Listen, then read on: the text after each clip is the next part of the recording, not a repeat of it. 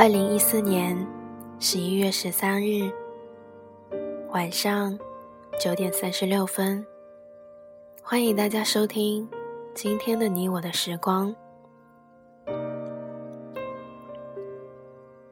今天，我想和大家分享一篇文章，节选自《那些曾让你哭过的事》，总有一天会笑着说出来。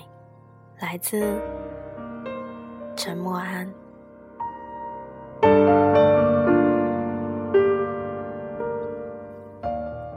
其实，有些藏在心底的话，并不是故意要去隐瞒。并不是所有的疼痛都可以呐喊。有些朋友认识他十多年，却连他住哪里都不知道；有些人明明才相识两个月，他却不会在你面前掩饰自己的脆弱与伤悲。如果有人总是习惯和你一起玩乐欢笑，也许，那只表示你是个好玩伴。但如果有一个朋友在你面前崩溃痛哭，那就表示他愿意让你认识真正的他。让人看见自己的放不下，需要勇气；明白别人的放不下，需要体谅。这个匆忙的社会。总是催促着人的脚步，要成功，要快乐。时代有时如此残酷，竟然不允许人有脆弱的权利与时间。于是，每个人都笑得很开怀，却都不知道彼此的笑，只是为了掩盖心里的哭声。直到有一天。你看见生活圈中最开朗坚强的某个朋友，想起多年前劈腿的旧情人，仍旧忍不住拿水果刀割腕；或是看到办公室最讨人厌的强势主管，午休时竟偷偷躲在楼梯间哭泣，你才终于看见他们铠甲武装之下真正的模样。有时。也跟你一样脆弱灰暗。也许，在别人眼中，他伤痛的源头微不足道，但对他来说，那很可能是他人生中最难以面对的关卡。有时候，那股悲伤甚至找不到原因，明知流再多泪也是徒劳，但还是无法止住。不停涌出的泪水。我一直都很喜欢某首歌的歌词：“你能体谅我有雨天，偶尔胆怯，你都了解。此刻脚步会慢一点儿，那种体谅其实很难得。往往你看到好朋友为了一个烂人黯然神伤。”因为心疼他，所以你气急败坏，不停苦劝，说这样真不值得。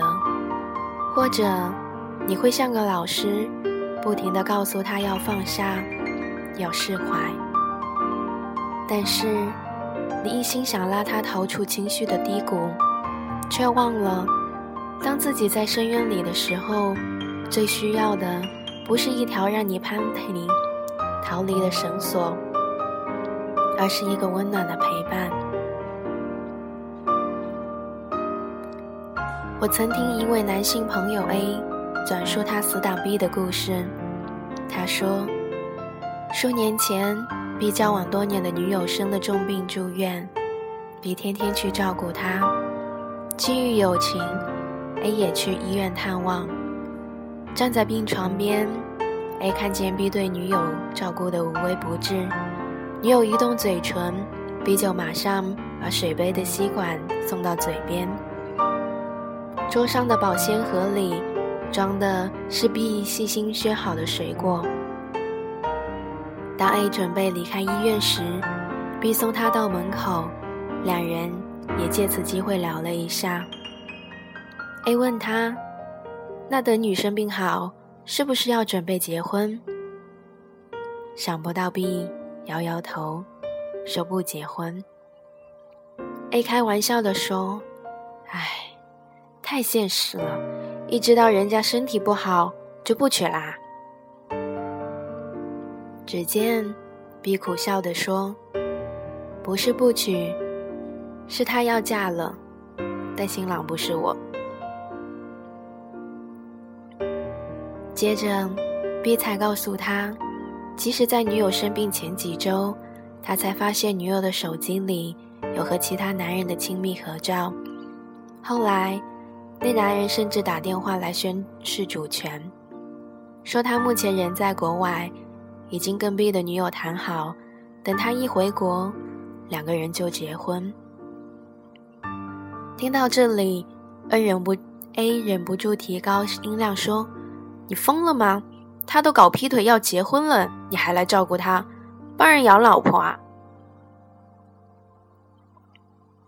眼神仿佛飘到很远的地方。毕笑笑说：“那男人还没回国，我怕没人照顾他，在一起这么久，没办法说走就走。不管 A 怎么理性分析或好言相劝，B 仍然坚持继续照顾女友。就这样。”两个大男人站在医院门口，相对无言。后来，B 的女友出院，马上跟回国的男人结婚了。婚礼当天，A 陪着 B 在海边待了一整晚，几乎没有交谈。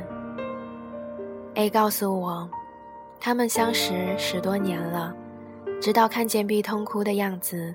才感觉真正认识了他。我想，就在那一刻，他因为明白 B 的放不下，所以看见好友最真实的样子吧。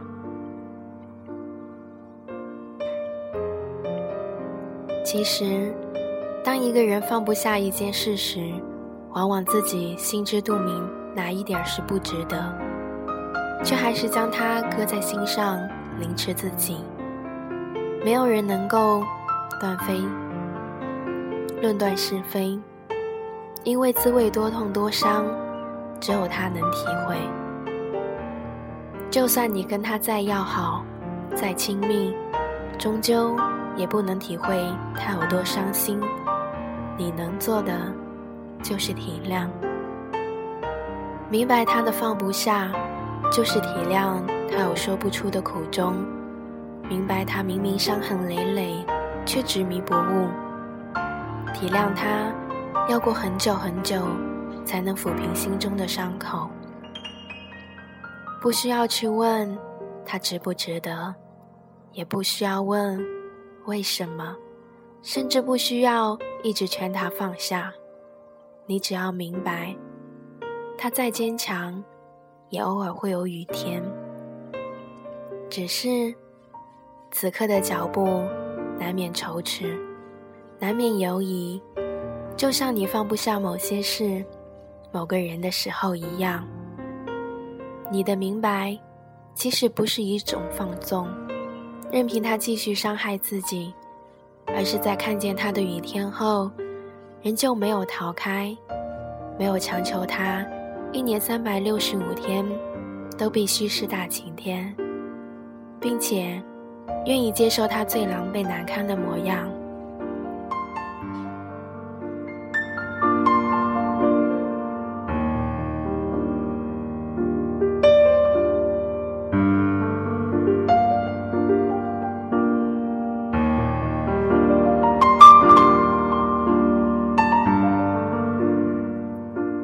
那么，我亲爱的朋友们，如果……